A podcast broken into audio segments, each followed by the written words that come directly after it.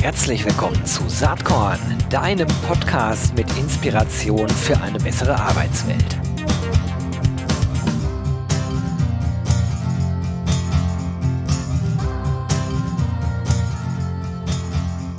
Hallo und herzlich willkommen zum Saatkorn Podcast. Heute ähm, geht es um ein Unternehmen, was denke ich mal, wirklich jede und jeder kennt, der die irgendwas mit People and Culture oder Human Resources oder wie man unseren schönen Arbeitsbereich heutzutage titulieren möchte, kennt oder zumindest kennen sollte. Es geht nämlich um Great Place to Work. Und ähm, ich freue mich total. Zu Gast habe ich niemand geringeren als den CEO und das ist Andreas Schubert. Hi Andreas und herzlich willkommen. Hallo Gero, Jetzt ist ja erstmal bemerkenswert, du bist ja nicht nur CEO, sondern du bist ja sogar Co-Founder von Great Place to Work. Ähm, äh, ich spreche auch immer ganz viel mit Startups und da frage ich natürlich immer nach der Founding Story. Und das interessiert mich hier ganz besonders. Wie ist es eigentlich zur Gründung von Great Place to Work gekommen? Ja, das ist eine spannende Geschichte. Es gab ähm, in der Europäischen Kommission eine Lissabon-Agenda. Die hatte formuliert, ähm, vor 20 Jahren war das, dass wir in Europa ähm, ein wettbewerbsfähiger Arbeitsmarkt sein müssen. Zu der Zeit gab es schon viel Abwanderung nach USA und äh, die Kommission hatte sich überlegt, wie sie das wohl herstellen kann und hatte da Berater zugenommen und das waren Unternehmer und Unternehmerinnen, die dort äh, Unterstützung gegeben sollten. Und die hatten aber eine wesentliche Idee und sagten, wenn wir in Europa wettbewerbsfähig sein wollen, dann müssen wir einen Wettbewerb um die besten Arbeitgeber schaffen. Und das war die Gründungsinitiative zu Great Place to Work. Also das geht nicht, gibt's nicht Prinzip nach vorne zu bringen, Unternehmen ähm, zu untersuchen und zu küren, wo Menschen sagen, hier ist es besonders. Das war der Startschuss vor 20 Jahren und ähm, wir hatten hier in Deutschland ein Institut und das hatte die Anfrage bekommen, Great Place to Work als Projekt aufzunehmen. Und so war es erst ein Projekt und dann ein Team und dann ein Unternehmen.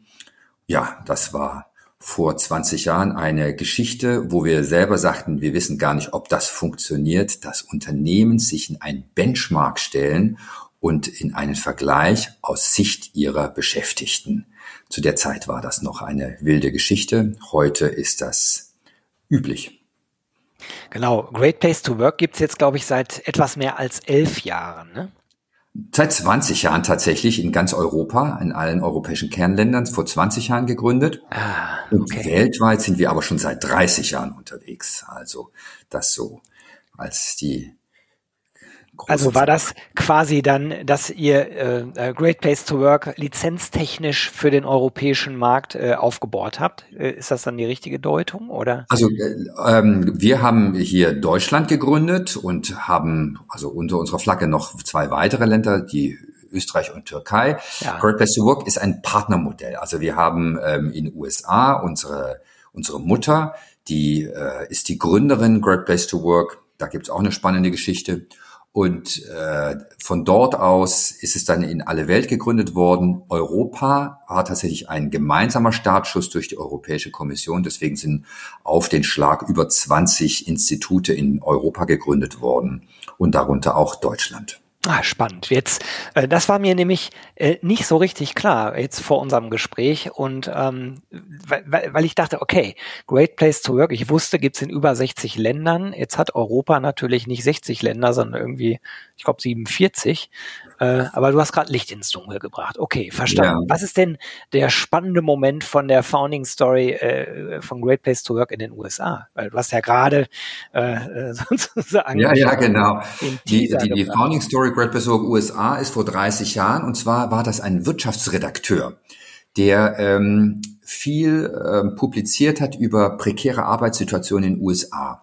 Und er hat mit Fortune zusammengearbeitet und Fortune hat ihn gefragt, ähm, wir wollen mal einen Blick werfen, was sind die besten Arbeitgeber in USA? Das war die Idee von Fortune. Und da hatte Robert Levering, so hieß ähm, dieser Journalist, hat gesagt, ähm, du, ich kann euch ähm, wunderbar Geschichten und äh, Beispiele von kritischen Arbeitssituationen in den USA berichten, da hätte ich ein ganzes Buch voll zu schreiben. Und es sagte Fortune, oh, ich glaube, so viele Anwälte haben wir nicht, um das Buch zu publizieren. Versuchen wir es doch mal mit der anderen Richtung. Und das hat die Forschung von Robert Levering ausgelöst, zu gucken, was macht eigentlich großartig, wenn Menschen sagen, das ist wirklich großartig hier, das macht den Unterschied, hier brenne ich für meine Arbeit und mein Unternehmen. Was macht diesen Unterschied gegenüber dem Durchschnitt aus? Und hatte sehr viel Interviews geführt, die eben diese besondere Arbeits- und ähm, Kulturqualität ausmacht. Und das äh, ist in äh, das Great Place to Work Instrument gegossen worden. Also der, das Great Place to Work Modell, was eben ein, eine besondere Arbeitssituation und ein besonderes Arbeitserleben ausmachen. Und das ähm, wird heute noch ganz intensiv beforscht. Viele Universitäten nehmen die Daten von Great Place to Work und ähm, suchen eben den Unterschied. Spannend, ähm, klar. Also Great Place to Work, die, die äh, Anknüpfungspunkte, ähm, auch hier im deutschen ähm, Arbeitsmarkt, äh, die liegen auf der Hand. Also ich glaube, jeder kennt euch. weiß nicht, habt ihr mal so eine, so eine Markenbekanntheitsanalyse gemacht? In der also die findet immer wieder statt. Was ich ganz erfreulich finde, auch unter jungen Absolventen haben wir eine sehr schöne hohe Bekanntheit. Und die wächst auch, weil gerade auch für junge Menschen ist die Kulturfrage wichtiger geworden und die Purpose-Frage, wo will ich arbeiten, wie will ich arbeiten, neben der Frage des Geldes und der Karriere spielen eben diese Dinge eine große Rolle. Deswegen, ähm, so bekannt wie Coca-Cola sind wir noch nicht, aber ähm, wir arbeiten dran, dass wir natürlich äh, hinter dieser Auszeichnung Great Place to Work, dass die Menschen auch wissen, das steht das Votum der Menschen dahinter. Naja, immerhin habt ihr auch die gleichen Farben wie Coca-Cola. Also ich glaube, das Rot ist schon sehr nah dran.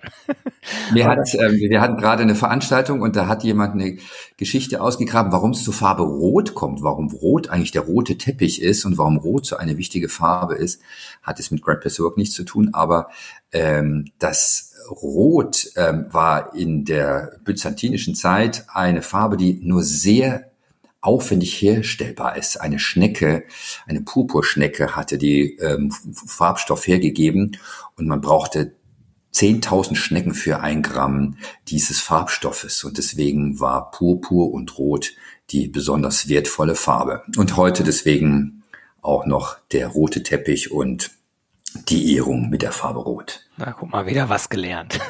Jetzt seid ihr in Deutschland oder vielleicht auch ein Dach, da bin ich mir nicht ganz so sicher. Ich glaube in Deutschland so knapp 90 Menschen. Ich glaube, ihr seid auch auf der Suche gerade, ne? Also auch ihr wachst und stellt Leute ein. Das tun wir, ja, ja. Wir hatten dieses Jahr, und das ist ganz ähm, erfreulich, ein, ein Wachstum von über 25 Prozent an, an ähm, Unternehmen, die hier den Weg zu Place to Work nehmen, weil Corona einfach gezeigt hat, Kultur macht den Unterschied. Ähm, wie die Unternehmen durch die Krise gekommen sind und das ähm, Social Distancing, was die Unternehmen erlebt haben, die neuen Anforderungen des hybriden Arbeitens, braucht einfach eine besondere Kultur, die das ähm, unterstützt. Und deswegen viel Zulauf in Sachen Great Place to Work, diese, es geht nämlich um Vertrauenskultur, diese zu entwickeln. Absolut. Also ich habe vor, wie lange ist das her? Vor sehr, sehr vielen Jahren, das ist 30 Jahre her, meine Diplomarbeit damals zum Thema Unternehmenskultur als Differenzierungsfaktor äh, geschrieben. Äh, das hat heute natürlich immer noch Relevanz, wahrscheinlich sogar mehr als früher. Denn ähm, wir leben ja nun in Zeiten, du hast Corona schon angesprochen, wir haben die demografische Entwicklung, über die sich gefühlt jahrzehntelang nur HRlerInnen Gedanken gemacht haben. Inzwischen machen es auch GeschäftsführungskollegInnen. Äh, und wir haben natürlich die Digitalisierung, die sowieso äh, jede Branche, jedes Unternehmen erfasst, mit äh, auch massiven Effekten auf den Arbeitsmarkt. So dass das, was ihr da macht, ähm, ja an Relevanz vermutlich eher gewonnen als verloren hat. Ne? Wie ist da deine Sicht auf diese Megatrends? Ja, das ist auf jeden Fall ähm, gegeben. Also nicht nur, dass wir insgesamt einen Wertewandel haben, dass das Thema eben, wir haben ja auch diese, diesen, diesen Trend jetzt zur Nachhaltigkeit.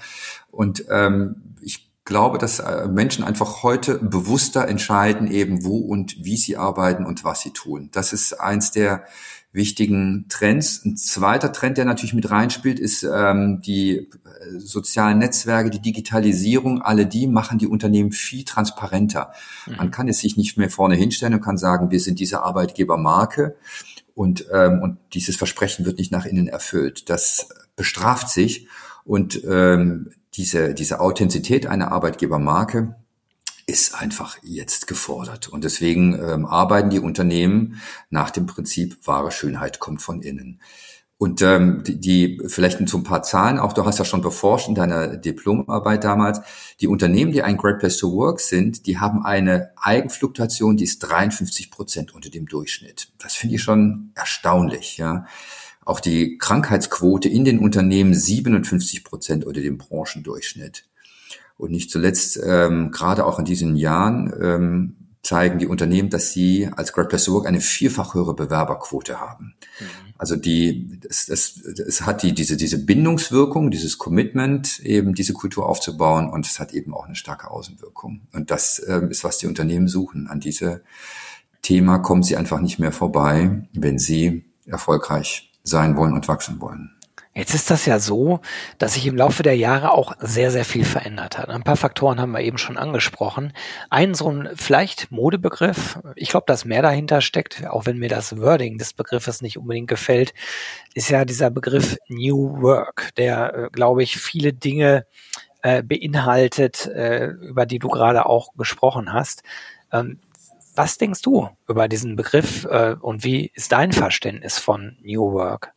Ja, tatsächlich. Es gibt ja ähm, die New Work Gründung, die ja schon einige Jahrzehnte her ist, die das Thema Demokratisierung, Teilhabe mhm. im Wesentlichen als Grundlage hat. Heute ist der Begriff viel schichtiger verwendet. Es geht viel um Digitalisierung, es geht um hybrides Arbeiten, es geht auch um Augenhöhe und Digi ähm, äh, Demokratisierung in Unternehmen. Es geht um Empowerment. Also die Begriffe sind sehr vielschichtig, die dort mit verbunden werden. Ich finde es aber auch nicht kritisch. Die Unternehmen verstehen eben heute, dass sie eine moderne Arbeitswelt und eine Arbeitskultur herstellen wollen, die eben wettbewerbsfähig ist.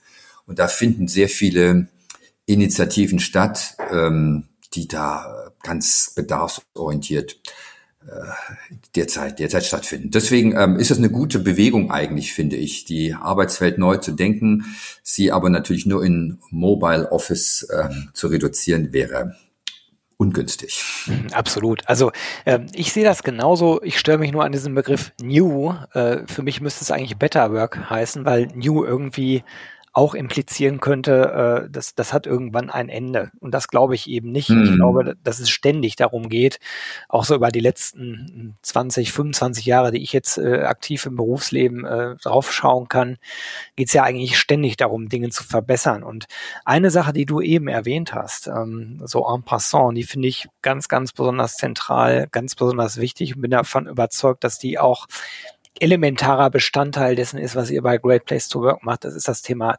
Vertrauen. Also Vertrauenskultur, du hast es eben schon benannt. Das äh, ist, glaube ich, der Schlüssel zu fast allem. Äh, meine persönliche Meinung ist, wenn die nicht gegeben ist, dann funktionieren viele andere Dinge, die man sich so wünscht äh, im Kontext von New Work oder Employer Branding, maximal an der Oberfläche und nicht nachhaltig. Und Vertrauen ja. ist natürlich was, was vorgelebt werden muss, was massiv mit dem Thema Leadership zu tun hat. Ähm, ist das aus eurer Sicht bei Great Place to Work auch so ein fundamentales Thema oder nur eins unter mehreren gleich wichtigen Themen? Das ist tatsächlich der Kern unserer Arbeit, Vertrauenskultur. Und äh, das, das Unternehmen daraus auszurichten, dieses Vertrauen aufzubauen und Systeme zu entwickeln, Leadership hast du eins genannt, ist es aber auch nicht nur das. Ähm, das ist der Schlüssel des Erfolgs. Vertrauen ist für mich ja eine ganz einfache Formel. Vertrauen ist in Unsicherheit die Antizipation eines positiven Ergebnisses. Ja, und das ist ja das, was in dieser VUCA-Welt auf die Menschen zukommt. Sie haben eine Situation der Unsicherheit. Und ähm, Vertrauen heißt, es wird gut. Ähm, wir überwinden diese Unsicherheit. Und äh, das ist eine unternehmerische Aufgabe, ähm, Vertrauen herzustellen auf verschiedenen Ebenen, eben Vertrauen, dass Menschen in die Zukunft des Unternehmens Vertrauen entwickeln, dass ähm, die äh, Akteure des Unternehmens, Führungskräfte Vertrauen in die Mitarbeitenden entwickeln und äh, aus diesem heraus eben die gestaltenden Freiräume und, und Potenziale eben äh, genutzt werden. Und das, äh, das herzustellen, das ist die große Aufgabe und das zu systematisieren. Und das ist auch unsere Aufgabe als Great Place to Work, eben Vertrauen an verschiedenen Aspekten sichtbar zu machen, steuerbar zu machen und mit konkreten Maßnahmen zu entwickeln. Was mich mal interessiert, und ich bin mir ganz sicher, dass du dazu was sagen kannst, äh, da Great Place to Work ja sehr international aufgestellt ist dieses Thema Vertrauen, so wie du es eben beschrieben hast, also dieses Vertrauen in, ich übersetze das jetzt mal in ganz einfachen Worten, es wird schon gut werden. Ähm, ist das was, was der deutschen Mentalität ferner liegt als anderen Mentalitäten? Weil ihr schaut euch ja sicherlich auch Ländervergleiche an bei Great Place to Work. Und ja. man könnte jetzt so vorurteilsbehaftet sagen, naja, ich nehme mal an, dass äh, in den USA äh, das vielleicht äh, der Mentalität der Menschen näher liegt als in Deutschland? Oder ist das ein totaler Trugschluss? Das ist ein Trugschluss. Mhm. Ähm, also auch wenn wir die Great Place to Work Ergebnisse tatsächlich, wie du sagst, wir beforschen ja diese diese Kultur in über 140 Ländern. 60 Länder haben wir Standorte, über 140 Ländern werden ständig diese Befragungen durchgeführt und Ergebnisse zusammengeschoben. Deutschland ist ähm, jetzt nicht am unteren Ende. Wir sind in Europa auch auf, äh, auf, auf durchschnittlichem Niveau. Ja, wir sind ähm, noch besser als Frankreich, ähm, stehen vielleicht hinter Skandinavien, aber das gelingt den Unternehmen in Deutschland schon auch gut. Und wir müssen uns immer gewahr sein, wir haben in Deutschland auch eine Menge Unternehmen, die wir an Great Place to Work sehen, die sehr exzellent aufgestellt sind. Mhm. Also wir können da nicht uns an dem Mittelmaß orientieren. Ähm, und das merken jetzt die Unternehmen, sondern es gibt Spitzenleistungen in Deutschland. Im Ländervergleich, welche Länder liegen denn vorne, wenn du sagst, so wir sind so im gehobenen Mittelfeld? Also in Europa sind es skandinavische Länder. Mhm. Die haben eben den, den Kampf um die besten Talente schon seit vielen Jahren und sind in den ähm, Instrumentarien und ähm, ja, einfach schon ein ganzes Stück weiter aufgestellt. Und wenn man dann noch internationaler denkt? Oh, ich würde sagen, das würde ich auch weiter in Skandinavien bleiben, ehrlich okay. gesagt. Ähm, ja, USA ist gut aufgestellt, aber ein sehr großes Land, sehr heterogen ähm, in den in den Strukturen insgesamt. Deswegen lässt sich das gar nicht so global formulieren. Ehrlich gesagt muss man auch sagen, die Unterschiede zwischen den einzelnen Unternehmen und deren Kulturen sind so viel eklatanter als zwischen den Kulturen. Ja, also ein, ein deutsches Unternehmen A von einem deutschen Unternehmen ist so viel weiter entfernt als ein Durchschnittsunternehmen in Deutschland als gegenüber einem Durchschnittsunternehmen in den USA. Das ist ja eigentlich eine super Botschaft, ne? weil äh, weil es am Ende aussagt, orientiere dich äh, an den Spitzenunternehmen äh, in deinem Land und dann dann hast du im Grunde genommen den den Wertmaßstab. Ist ja auch naheliegend, weil Arbeitsmärkte zumindest rückblickend ja doch immer noch zu großen Teilen national funktionieren. Ne? Das mag sich in Zukunft ja ändern. Ja. Auch äh, durch die Tatsache, dass Remote Work äh, salonfähig geworden ist in den letzten zwei Jahren. Ähm, aber äh, das, das bleibt, glaube ich, nur mal abzuwarten, wie die Effekte ja. wirklich sind. Ja. Also ein, ein spannender Trend, den wir jetzt aus USA betrachten, ist, ist die Great Resignation. Das ja. hast du sicher auch mitbekommen. Wow, vier Millionen Beschäftigte kündigen einfach ähm, aus verschiedenen Gründen. Aber ein großes Thema ist, dass sie sagen, so wie ich in der Vergangenheit gearbeitet habe, möchte ich nicht mehr arbeiten. Ja, ähm, sehr spannende Situation. Und äh, da äh, gibt ja in der deutschen HR, ich sag mal, Blase auf Social Media auch äh, intensive Diskussionen drum. Steht uns das auch in Deutschland äh, vielleicht in ähnlicher Art und Weise bevor? Wie ist deine Sicht auf die Dinge? Ja, das tut es. Mhm. Ich würde, ich würde sagen, das kommt. Ähm, die, also gerade was das ähm, hybride Arbeiten und das Remote Work anbetrifft, die Menschen sind ein Klick vom nächsten Arbeitgeber entfernt viele Menschen natürlich, die ganzen Produktionsmenschen, die dort ähm, gebunden sind, haben diese, diese Freiheiten nicht, aber ähm, das er, erhöht den, den, den, den, den ähm, Reach, äh, den Arbeitnehmer heute haben und die, äh, die, die Auswahlmöglichkeiten so eklatant, dass wir äh, das in Deutschland auch beobachten werden. Und äh, Unternehmen berichten mir das auch heute schon, ähm, dass, dass sie eine höhere Fluktuation erleben. Ich glaube das ja. auch. Ähm, auch aus so einem rein, ich sag mal, äh, es hört sich jetzt politisch sehr unkorrekt an, aber mir fällt gerade kein besseres Wort dafür ein. So aus so einem Hausfrauentest heraus, wenn ich selber gucke in meinem Bekanntenkreis, da kenne ich inzwischen eine ganze Menge Leute, die gekündigt haben, ohne was Neues zu haben. In Deutschland. So, ist ja erstmal positiv, weil offensichtlich das Vertrauen in, in die eigene Leistung so hoch ist, dass man sich das zutraut und die Rahmenbedingungen vielleicht auch so sieht. Ich muss allerdings sagen, dass meine Beobachtung vor der Ukraine-Krise ähm, war. Seitdem kenne ich jetzt nicht so viele, die sich das äh, getraut haben. Aber das kannte ich aus den Vorjahren gar nicht. Ja.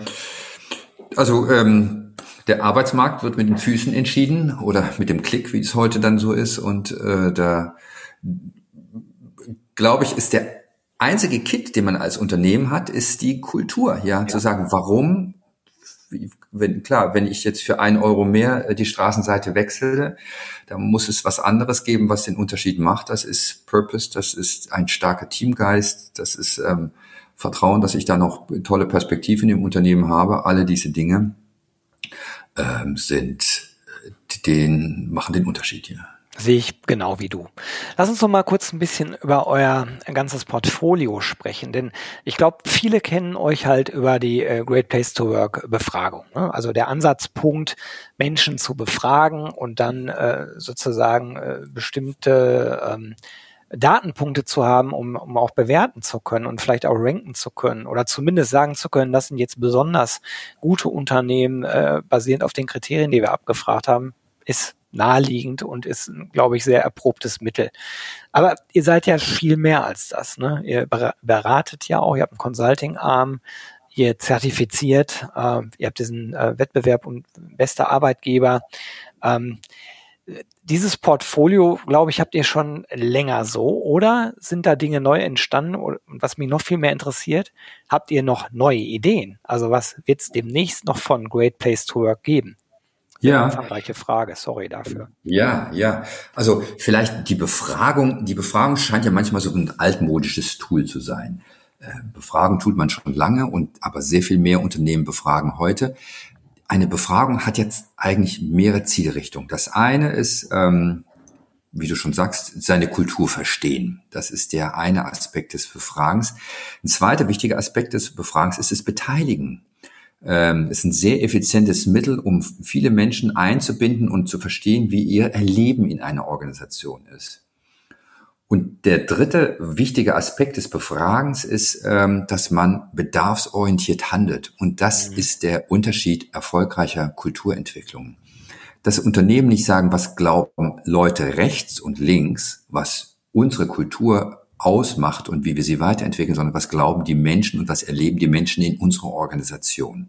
Und das ist eben der wichtige Aspekt dieser bedarfsorientierten Kulturentwicklung, die eben durch diese Befragung unterstützt wird und eben nichts verändern, was nicht gemessen werden kann. Deswegen ähm, ist das ein Steuerungsinstrument eben einer langfristigen Entwicklung. Deswegen erlaube ich mir nochmal die Befragung auch als ein Zukunftsinstrument ähm, ähm, hervorzuheben. Natürlich ähm, werden die, haben wir neue Technologien in Great Place to Work mit diesen Befragungen auch, die dann ähm, Stimmungsbarometer erlauben, sehr schnelle Ad-Hoc-Analytiken. Ja. Gerade in dieser Corona-Zeit war es ja für die Unternehmen sehr wichtig, gerade wenn man in, auseinanderrückt räumlich, wie ähm, kriegen wir ein verlässliches Maß, wie eigentlich ähm, die Stimmung ist, wie ähm, gebunden die Leute sind, wo, wo der Schuh drückt. Und da ähm, ist gerade diese Stimmungsbarometer noch ähm, deutlich erhöht worden in dem. Also das ist ein wichtiger Kern, seine Kultur verstehen, aus dem Bedarf und dem Erleben heraus der Leute Kultur zu entwickeln. Und dafür steht eben diese Befragung. Und wie du sagst, die, die zweite Sache ist, ähm, was tun wir daraus? Und das zu steuern, diesen Prozess zu steuern, ähm, wirksam natürlich aus den Dialog weiter zu fördern, die Mitarbeitenden in den Prozess gut mit einzubringen. Das ist die, dieser ganze Entwicklungsansatz und Consulting-Ansatz, den wir als to Work mit unterstützen eine Road to Excellence, wo wir mit verschiedenen Formaten eben ähm, da geht es um Change Agents, die ausgebildet werden, ähm, Führungskräfte, die befähigt werden, ähm, Best Practices, die eingebracht werden und so weiter und äh, Netzwerke, die geschaffen werden, einfach um diese Entwicklung voranzutreiben. Und die Zertifizierung ist der dritte Teil, eben Gutes sichtbar machen und Unternehmen dabei die Visibilität geben. Das ist der Kern und der ähm, wird, jetzt fragst du, wo geht's hin? Äh, der wird bereichert in wichtige neue Themen, die wir haben. Das ist das Thema Digitalisierung, die wir eben auch dann in diese Prozesse mit einbringen, ja, oder das Thema Nachhaltigkeit, ähm, das Thema Diversity, ähm, alle diese großen Trendthemen, die die Unternehmen behandeln wollen, auch die unterstützen wir als Great Place to Work. Oder jetzt ist ein ganz vieles ähm, New Work und wie kehren wir ins Büro zurück? Wie werden wir künftig arbeiten? Wie gestalten wir unsere äh, künftige Arbeitswelt? Alle diese Themen greifen wir eben in Great Place to Work auf, machen sie messbar, machen sie gestaltbar und begleiten dabei. Vielleicht so das als den allgemeinen Zukunftstrend auch. Also wir ähm, nehmen die Themen auf, die die Unternehmen bewegen. Spannend. Also Leute, wer hier zuhört und Lust hat, da mitzumachen, der kann sich ja mal bei Great Place to Work bewerben. Ich werde natürlich äh, die Webseite und auch das Profil von Andreas äh, in die Show Notes packen. Ähm, vielleicht kleine Frage noch, bevor wir dann zum Abschluss kommen da muss ich eben drüber nachdenken, wenn du über dieses Bedarfsgerechte sprichst. Ich könnte das ja so übersetzen, jedes Unternehmen hat seine äh, individuellen, speziellen Herausforderungen. Ne? Ist ja logisch. Also man ist in einer bestimmten Branche, man hat bestimmte Wettbewerber, man hat bestimmte Ziele, alles sehr individuell. Ich habe oft den Eindruck in unserer Beratung rund um Employer Branding und Recruiting, dass die Individualisierung, die gesellschaftlich auch stattfindet, die auch durch, äh, durch die Digitalisierung natürlich getrieben wird, massiv zunimmt. Und man kann heute, auch wenn man über Retention nachdenkt, eigentlich kaum noch sagen, okay, wir haben ein bestimmtes Set von, nehmen wir mal an, Benefits und die passen dann schon für alle, sondern ich glaube, dieses Bedarfsgerechte, was du eben auf der Unternehmensseite gesehen hast, das wird immer mehr Thema auf mitarbeitenden Ebenen auch. Also ähm, wir müssen wahrscheinlich immer klein, clustriger denken, wenn wir über die Personalstruktur nachdenken und wenn wir darüber nachdenken, was hat jetzt Relevanz bis hin zum Individuum. Und ich glaube, dass dieser Trend sich in den nächsten Jahren fortsetzen wird. Wie ist deine Sicht dazu?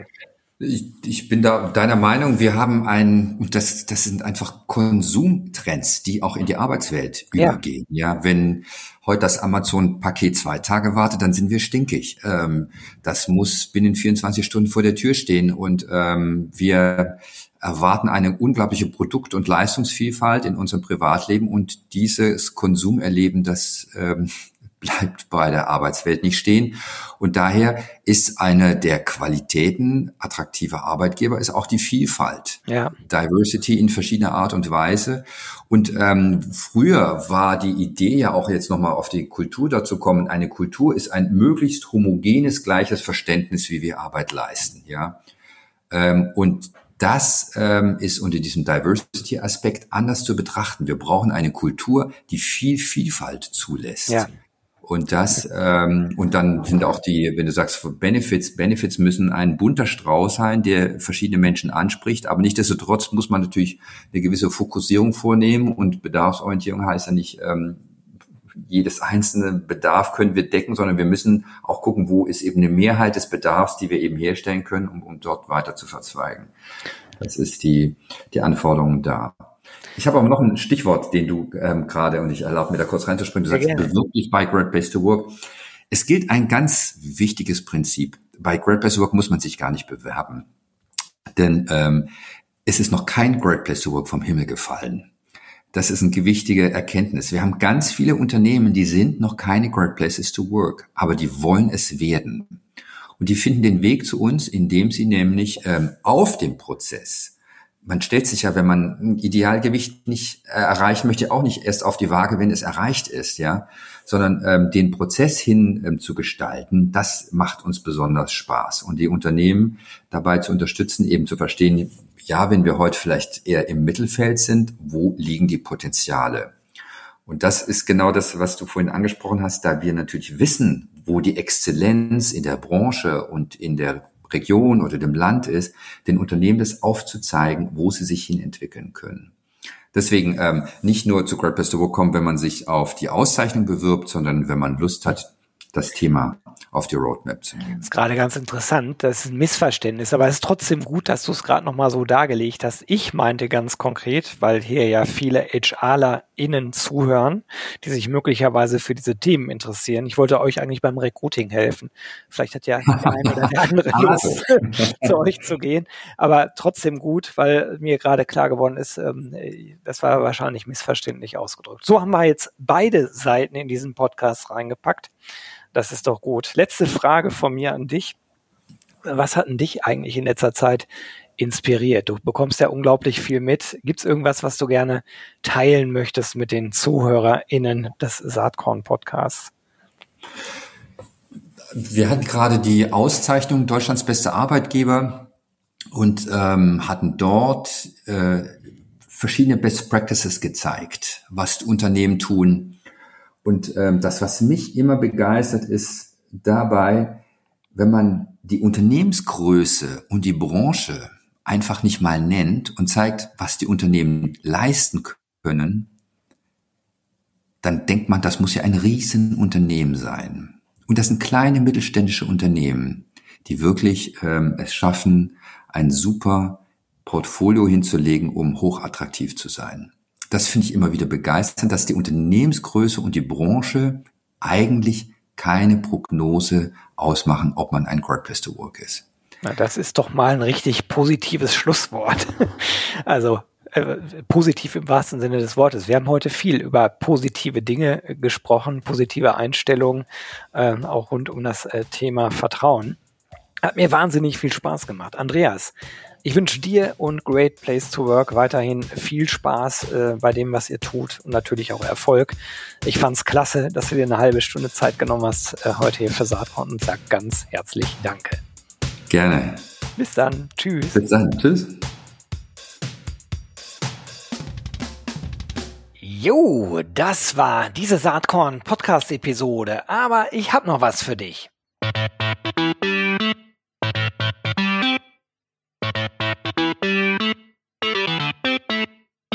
Denn ich schätze, dir geht's genau wie mir. Du hast doch auch keinen Bock mehr, die ganzen netten, inspirierenden, spannenden Menschen aus unserer Recruiting-Community immer nur auf Zoom oder auf irgendeinem Bildschirm zu sehen, oder?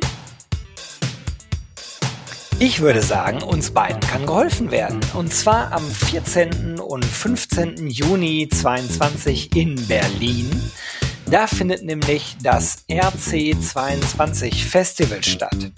Unter anderem mit Kaba Yonossi, mit Fissmann Personalvorständin Frauke von Poirier, mit der Professorin, Aufsichtsrätin und Gründerin Dr. Jasmin Weiß oder mit dem US-Bestseller-Autor John Strelecki.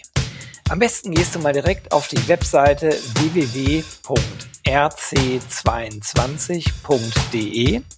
Da findest du alle bisher feststehenden SpeakerInnen und es gibt auch Early Bird Tickets. Würde mich total freuen, wenn wir uns da treffen.